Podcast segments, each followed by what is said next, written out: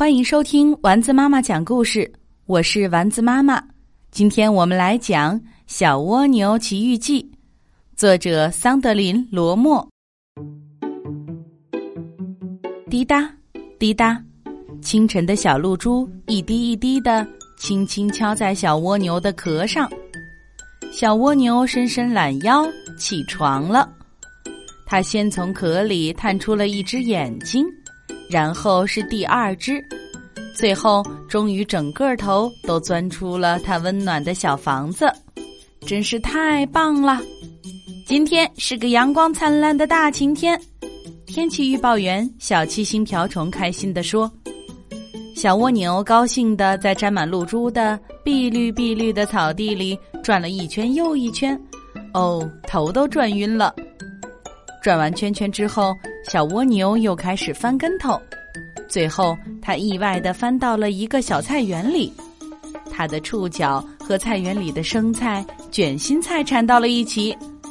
小蜗牛这下乐开了花，简直太棒了！有好多好吃的菜，可以饱餐一顿了。在一片生菜菜叶的阴凉中，小蜗牛吃完了它美味的早餐。他的好朋友小蚜虫们爬过来，异口同声的对他说：“小蜗牛，带我们去看全世界最最漂亮的玫瑰花吧，它离我们很近很近呢。”小蜗牛是他所有朋友的小汽车，可以带他们去任何想去的地方。终于到了，小蜗牛闻到了玫瑰花的香味儿，这香味儿简直令他着迷。于是，他就顺着玫瑰花茎一点一点往上爬，但是他忘了玫瑰花茎上原来是有刺儿的。哎呦，哎呦，好疼啊！但勇敢的小蜗牛并没有灰心，而是继续一点点往上爬。最后，他和小蚜虫们终于爬到了玫瑰花的花瓣上。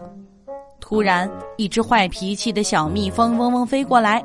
他竖起尖尖的遮针，对小蜗牛说：“不许动我的花蜜！”小蜗牛显然被恶狠狠的蜜蜂吓到了，竟然从花瓣上掉了下来。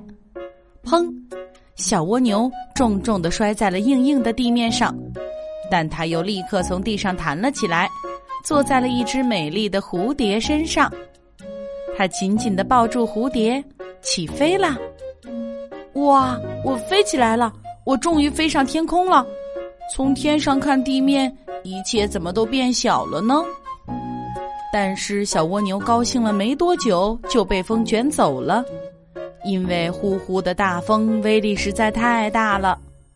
但幸运的是，聪明的小蜗牛还带着一片花瓣儿，它把香香的花瓣儿当成小小的降落伞，下降的速度就变成缓缓的了。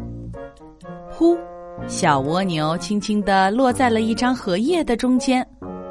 好家伙，小蜗牛居然落在了湖的正中央。但小蜗牛不会游泳啊，这下怎么办呢？别着急，别担心，一条好心的小鱼摆动着尾巴游过来了。它驮上小蜗牛，一直把它带到了岸边。小蜗牛感激地说。谢谢你，小鱼，谢谢你救了我。经历了这些冒险后，小蜗牛爬到了好朋友小蚂蚁家。小蚂蚁给小蜗牛倒茶喝，还拿来了好多甜甜的糖果。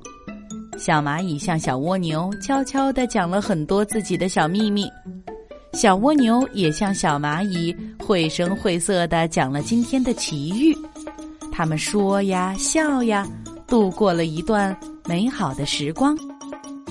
度过了这美好的一天后，小蜗牛累了，在宁静的夜晚，它只有一个愿望，那就是躲在一株安静的小草旁边，缩进它的小房子里，美美的睡上一觉。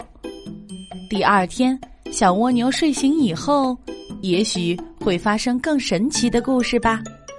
谁知道呢？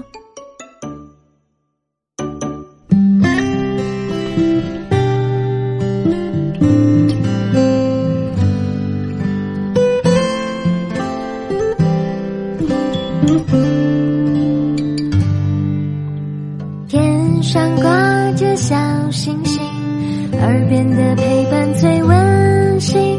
闭上眼，想象着自己住在美丽